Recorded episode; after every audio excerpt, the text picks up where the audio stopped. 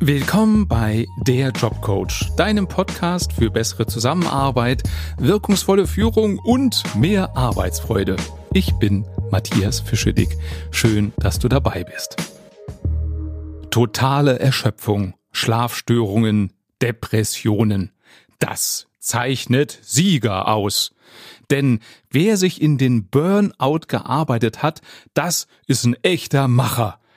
Ja, so ist leider heute noch die Denke in vielen Unternehmen und das ist nicht besonders gesund. Was anderes ist auch noch total ungesund und das wird leider oft übersehen. Und das ist neben der Überforderung die Unterforderung. Die ist nicht nur schädlich für Mitarbeiter, sondern auch für das ganze Unternehmen. Ich meine damit das Phänomen Bore-out. Und darum soll es jetzt gehen. Was ist denn das überhaupt? Warum ist Bore-out schädlich? Wie kannst du rausfinden, ob du davon betroffen bist und was kannst du dagegen tun? Ich habe mal in Wikipedia nachgeschaut, was die Definition von Bore-out ist. Und da steht, als Bore-out-Syndrom von Englisch Boredom Langeweile wird ein Zustand ausgesprochener Unterforderung im Arbeitsleben bezeichnet. Und man unterscheidet zwischen zwei verschiedenen Unterforderungsarten, nämlich der quantitativen und der qualitativen. Also entweder kommst du ins Bore-out, weil du zu wenig zu tun hast oder weil du zwar viel zu tun hast, dich diese Arbeiten aber geistig, körperlich, wie auch immer, überhaupt nicht fordern. Eine andere Art der Arbeit, die zur Unterforderung führt, sind Routineaufgaben. Also wenn du den ganzen Tag nur Routineaufgaben machst, kann das zu einer chronischen Unterforderung führen. Bore-out beschreibt also im Grunde Stress, der aus Langeweile entsteht. Und das wird oft nicht ernst genommen. Ne? Man hört dann vielleicht, ah, der ist ja nur faul, der hat nur keinen Bock zu arbeiten. Nee, das ist es nicht. Das ist ein Unterschied. Bore-out ist was anderes als Faulheit. Von Bore-out Betroffene werden faul gemacht, nämlich dadurch, dass sie von ihrem Chef keine anspruchsvollen Arbeiten bekommen, keine interessanten Arbeiten bekommen.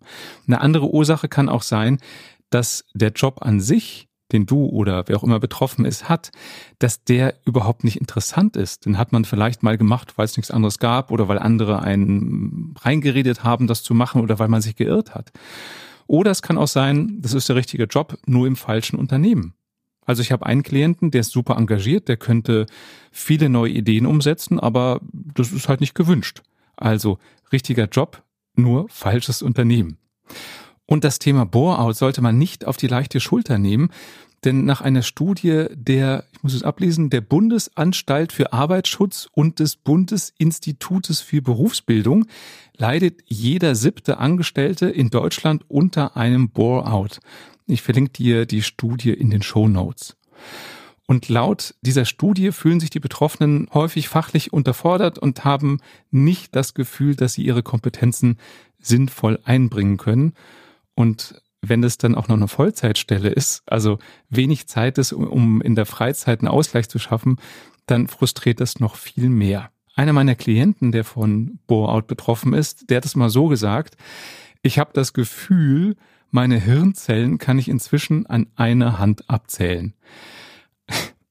Das zeigt, für mich wieder mal ganz deutlich, dass unser Gehirn wie ein Muskel ist. Man spricht da von der sogenannten Neuroplastizität. Also unser Gehirn ist so ausgelegt, dass es sich an Beanspruchung anpasst. Also wie so ein Muskel, wenn ich den trainiere mit höheren Gewichten fordere, dann wächst der, mein Gehirn genauso.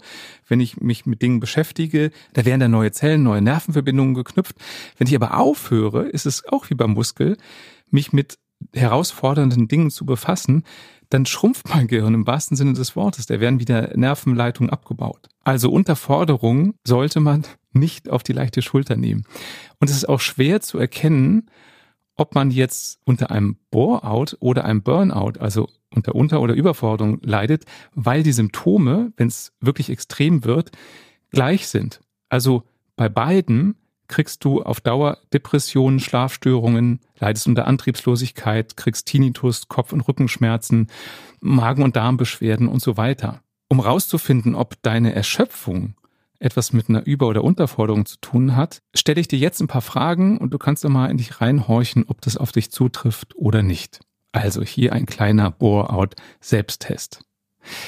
Denkst du manchmal, dass du lieber einen anderen Job machen würdest, aber traust dich nicht, da überhaupt länger drüber nachzudenken, weil du Angst hast, dass du da weniger verdienst, dass das ein zu großes Risiko ist?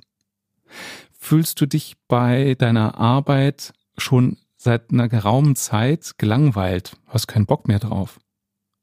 Wie ist denn das nach Feierabend? Bist du da müde und ausgelaugt, obwohl du eigentlich am Tag gar nicht so viel gemacht hast und auch jetzt nicht Stress hattest? Bist du aktuell schnell gereizt und weißt gar nicht so genau, warum und weshalb. Wie ist das, wenn du eine Aufgabe kriegst? Erledigst du die schnell oder teilst du dir das ein über den Tag, damit du immer mal was zu tun hast zwischendurch? Oder wenn du die Aufgabe schnell erledigst, was machst du danach? Fragst du dann nach anderen Aufgaben oder hm, surfst du im Internet, machst private Sachen, um die Zeit irgendwie totzuschlagen? Wie glücklich bist du bei der Arbeit? Fühlst du dich aktuell eher unglücklich? Wie sieht's mit Wertschätzung durch deinen Chef, deine Kollegen aus? Also hast du das Gefühl, dass du geschätzt wirst für deine Arbeit? Kriegst du Anerkennung? Kriegst du Zuspruch oder nicht? Hast du das Gefühl, unter deinen Möglichkeiten zu sein im Job? Hast du das Gefühl, du könntest noch viel, viel mehr einbringen? Wenn du dich da wiedergefunden hast und einige Fragen mit Ja beantwortet hast, dann könnte das sein, dass du tatsächlich unter Bore-out leidest. Und wir gehen mal einen Schritt weiter, um das zu analysieren. Mach doch mal, wenn du das Gefühl hast, dass du unter Bore-out leidest, eine kleine Analyse deines normalen Arbeitstages. Also schreib mal auf, notier mal für ein paar Tage, was machst du den ganzen Tag? Womit verbringst du deine Zeit? Wie zügig oder schnell machst du deine Aufgaben? Also hast du das Gefühl, dass du das so schnell wie möglich machst oder hast du das Gefühl, dass du eben bewusst Zeit schindest? Und notiere doch mal, welche deiner Aufgaben am Tag machen dir Spaß und welche nicht. Das ist auch nochmal so ein Kassensturz. Und wenn du dabei bei der genaueren Analyse feststellst, eben, es macht wenig Spaß, ich schinde viel Zeit, ähm, mir ist oft langweilig, dann ist das noch ein weiteres Zeichen dafür, dass du wahrscheinlich unter Bore-out, unter Unterforderung leidest. Und wenn du nichts dagegen tust, kann es sich immer mehr steigern, dass du äh, immer frustrierter wirst und es eben dann auch irgendwann körperlich wird, also eben in eine Depression, Schlafstörung, Erschöpfung und so weiter führt. Und das solltest du nicht auf die leichte Schulter nehmen, denn es ist dein Leben und dir steht zu, dass du einen erfüllten Job hast auch ein erfülltes Privatleben. Aber auch auf dem Job geht es nicht drum, dass du Geld als Schmerzensgeld kriegst, dein Gehalt als Schmerzensgeld kriegst, sondern dass du deine Erfüllung findest. Also, wenn du rausgefunden hast, ja, mir geht's nicht gut, weil ich unterfordert bin, dann ist der nächste Schritt, überleg dir mal, wie sehe denn in deiner Fantasie der ideale Arbeitstag aus? Von Aufstehen bis abends ins Bett gehen. Also wann wirst du aufstehen? Was würdest du als erstes machen?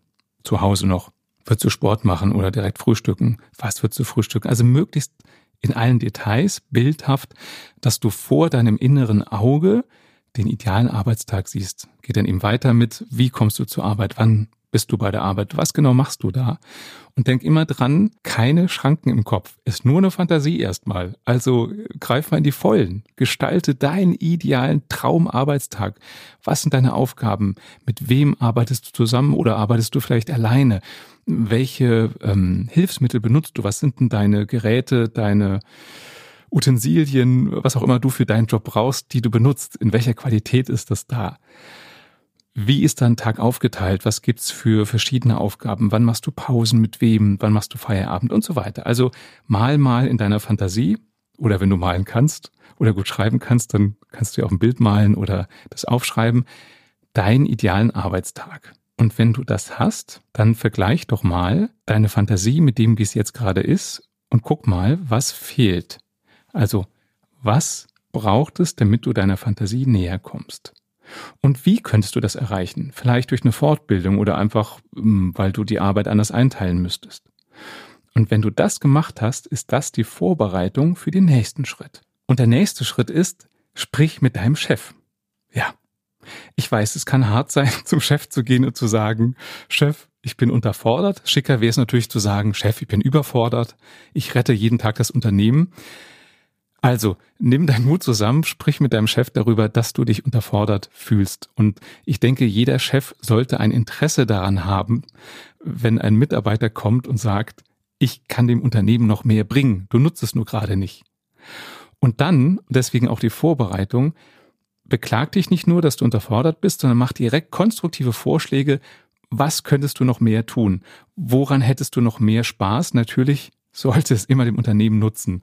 Also wenn du gerne malst und in deinem Unternehmen wird das nicht gebraucht, ergibt keinen Sinn. Also überleg dir bei allem, was macht dir Spaß und würde auch dem Unternehmen was bringen, denn dann sind die Chancen relativ hoch, dass dein Chef nicht Nein sagt. Vielleicht wird er deine Idee nicht eins zu eins akzeptieren, aber es ist eine Grundlage, um gemeinsam zu überlegen, was könntest du anders machen, was auch dem Chef gefällt. Und mach dir bewusst, bei allem sollte es immer eine Balance zwischen drei Aspekten geben, damit du wirklich eine zufriedene, erfüllende Arbeit hast. Und die Faktoren sind Sinn, Zeit und Geld.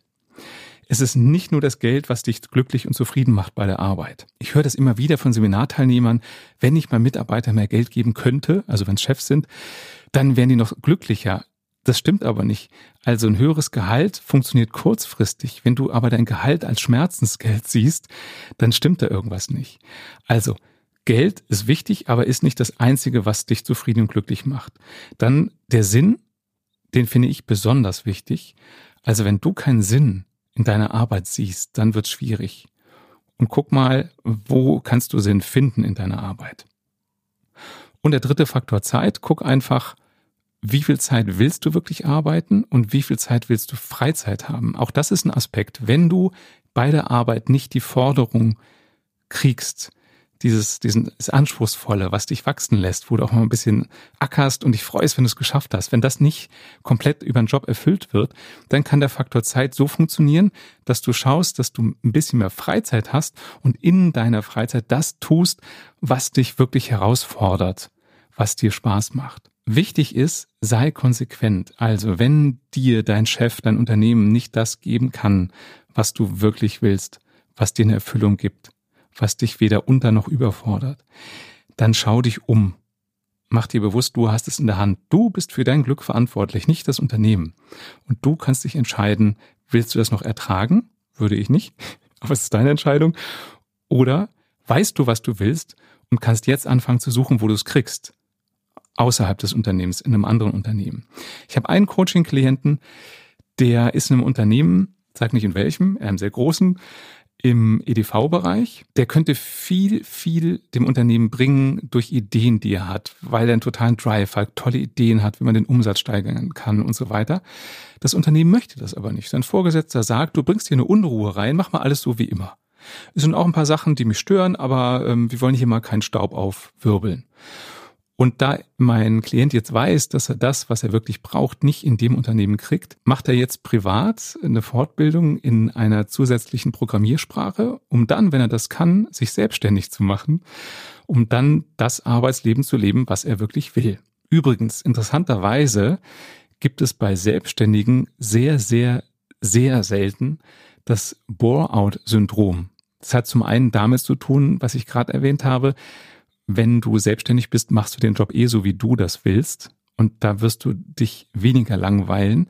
Und das andere ist, als Selbstständiger faul zu sein, heißt, du hast kein Essen auf dem Tisch, weil du nichts verdienst. Also alleine deswegen wirst du äh, mit mehr Schwung etwas tun, weil du einfach weißt, wofür es ist. Und sei es der Sinn, dass der Kühlschrank voll ist. Also, nimm Bore-out nimm Unterforderung bei dir nicht auf die leichte Schulter. Es ist nichts, was dir peinlich sein muss und ertrage es nicht, sondern überleg dir, was würdest du gerne tun, was würde dir Spaß machen und besprich das mit deinem Chef. Apropos Chef. Wenn du Chef bist, solltest du sicher gehen, dass deine Mitarbeiter nicht unterfordert sind, aus zwei Gründen. Zum einen, wenn du das Potenzial deiner Mitarbeiter nicht nutzt, dann verbrennst du Geld Denn die kommen zur Arbeit und könnten dem Unternehmen viel mehr bringen, du nutzt es aber nicht. Und wenn Mitarbeiter chronisch unterfordert sind und ins Bore-out rutschen, dann werden die krank und fallen aus. Auch das kostet Geld. Deswegen schau mal genauer hin, wie sieht's denn bei deinen Mitarbeitern aus? Oft ist es so, dass Vorgesetzte Mitarbeitern zu wenig zu tun geben, weil sie Vorurteile haben, weil sie sagen, ach, das packt ja eh nicht. Ja, ich bin froh, wenn er da äh, am Tag diese Kleinigkeiten hinkriegt. Und die Vorgesetzten haben das nur in ihrem Kopf, dass die Person das nicht schafft. Sie würde es aber schaffen. Und deswegen, wenn du Mitarbeiter hast, bei denen du spontan denkst, mehr schaffen die nicht. Die laufen so schon immer rum, als äh, hätten sie super Stress oder als wären sie total am Ende, den kann ich nicht mehr geben. Vielleicht sind es gerade die, die unterfordert sind. Schau mal genauer hin. Also, welche Mitarbeiter sind in letzter Zeit ruhiger geworden, vielleicht auch pessimistischer, stehen nicht mehr so zum Unternehmen, negieren alles. Oder welche Mitarbeiter gehen eher auf Distanz zu den Kollegen, oder welche Mitarbeiter wirken total schlaff und erschöpft, obwohl sie nicht so viel zu tun haben? Vielleicht gibt es auch Mitarbeiter, die so ein bisschen aggressiver sind, also die eher zickig reagieren, wenn du was sagst. Das könnten alles Kandidaten sein, die unterfordert sind. Und mit diesen Kandidaten würde ich einzelne Gespräche führen. Und zwar nicht in einem offiziellen Meeting, betreff Bore-out, sondern mach's nebenbei, mach's in der Kaffeepause, mach's beim Mittagessen. Ich würde das Thema Bore-out gar nicht nennen erstmal, nach dem Motto, äh, hier vom Fischedick habe ich so einen Podcast gehört, äh, bist du auch einer von denen? nee, also interessier dich für deine Mitarbeiter, ist mein Vorschlag, und frag, sag mal, wie viel Spaß macht hier eigentlich gerade dein Job? Wie viel Sinn siehst du in deiner Arbeit? Und hör zu. Gib dem anderen Zeit, drüber nachzudenken. Und wenn derjenige oder diejenige sagt, naja, so richtig sinnvoll finde ich meine Arbeit nicht oder Spaß, äh, den habe ich in der Freizeit nicht bei der Arbeit, dann kann das ein Zeichen dafür sein, dass der Mitarbeiter unterfordert ist. Und dann würde ich das hinterfragen. Dann würde ich fragen, sag mal, würdest du gerne andere Aufgaben machen? Würdest du gerne mehr machen? Wenn ja, was? Und durch dieses Gespräch findest du eben raus, fehlt da was oder nicht? Und wenn da was fehlt, wenn der Mitarbeiter sich unterfordert fühlt, vielleicht auch zu wenig gewertschätzt fühlt, weil er eben nur in Anführungsstrichen die Deppenjobs machen darf, die Routineaufgaben machen darf, dann findet doch mal gemeinsam raus, was bräuchte denn der Mitarbeiter, damit er mehr Spaß an der Arbeit hat? Was bräuchte er, damit er genug gefordert ist? Und was bräuchte er, damit er genug Abwechslung hat? Du erinnerst dich, Routineaufgaben führen auf Dauer auch zu einer Unterforderung, weil die macht man mit links. Also schau mal, was ist nötig, damit es einen guten Mix gibt zwischen Routineaufgaben, die halt gemacht werden müssen, und für den Mitarbeiter interessante Aufgaben. Wenn du meinen Podcast schon eine Weile hörst, dann weißt du beim Thema interessante Aufgaben, motivierende Aufgaben, schließe nicht von dir auf andere. Also nur weil gewisse Dinge dir Spaß machen, heißt das nicht, dass es jedem Mitarbeiter Spaß macht. Also wenn du Freiheit liebst und Gestaltung liebst und gibst dem Mitarbeiter eine Aufgabe, wo er komplett frei gestalten kann und der liebt aber Struktur, dann wird ihn das nicht motivieren, wenn er diese Aufgabe machen muss. Also sei neugierig, was genau ist sinnvoll im wahrsten Sinne des Wortes für den Mitarbeiter. Was genau macht ihm oder ihr Spaß? Und noch ein Gedanke, wenn du Chef bist. Ja, es kostet Zeit, mit einem Mitarbeiter zu reden, ob er Spaß an der Arbeit hat, ob er einen Sinn darin sieht und so weiter. Auf jeden Fall. Und du hast garantiert einen vollen Arbeitstag. Gehe ich mir von aus. Diese Zeit, die du mit dem Mitarbeiter verbringst, um rauszufinden, hat er noch Spaß an der Arbeit? Ist er genug gefordert? Die ist super investiert weil die Beziehung zu dir und dem Mitarbeiter sich dadurch ändern wird, solange du wirklich interessiert bist. Denn es ist, geht weg von dem klassischen, der Chef verteilt Aufgaben hin zu einem, wir beide begegnen uns auf Augenhöhe und ich interessiere mich für dich und ich bin an deinem Wohlergehen interessiert. Also investier die Zeit. Und selbst wenn der Mitarbeiter, wenn sich das rausstellt, nicht unter einem Bore-out leidet, schadet das Gespräch nicht, weil du wirst ihn besser verstehen und er wird auch dich besser verstehen. Das war der Jobcoach. Wenn es dir gefallen hat, dann abonniere mich einfach und du erfährst sofort vollautomatisch, wenn es eine neue Folge gibt. Und bitte gib mir Feedback. Was hat dir gefallen? Was kann ich besser machen? Und welche Themen soll ich in Zukunft behandeln? Und wenn du mir dann auch noch eine Bewertung bei Apple Podcasts gibst, dann machst du mich sehr, sehr glücklich. Schön, dass du dabei warst und bis bald.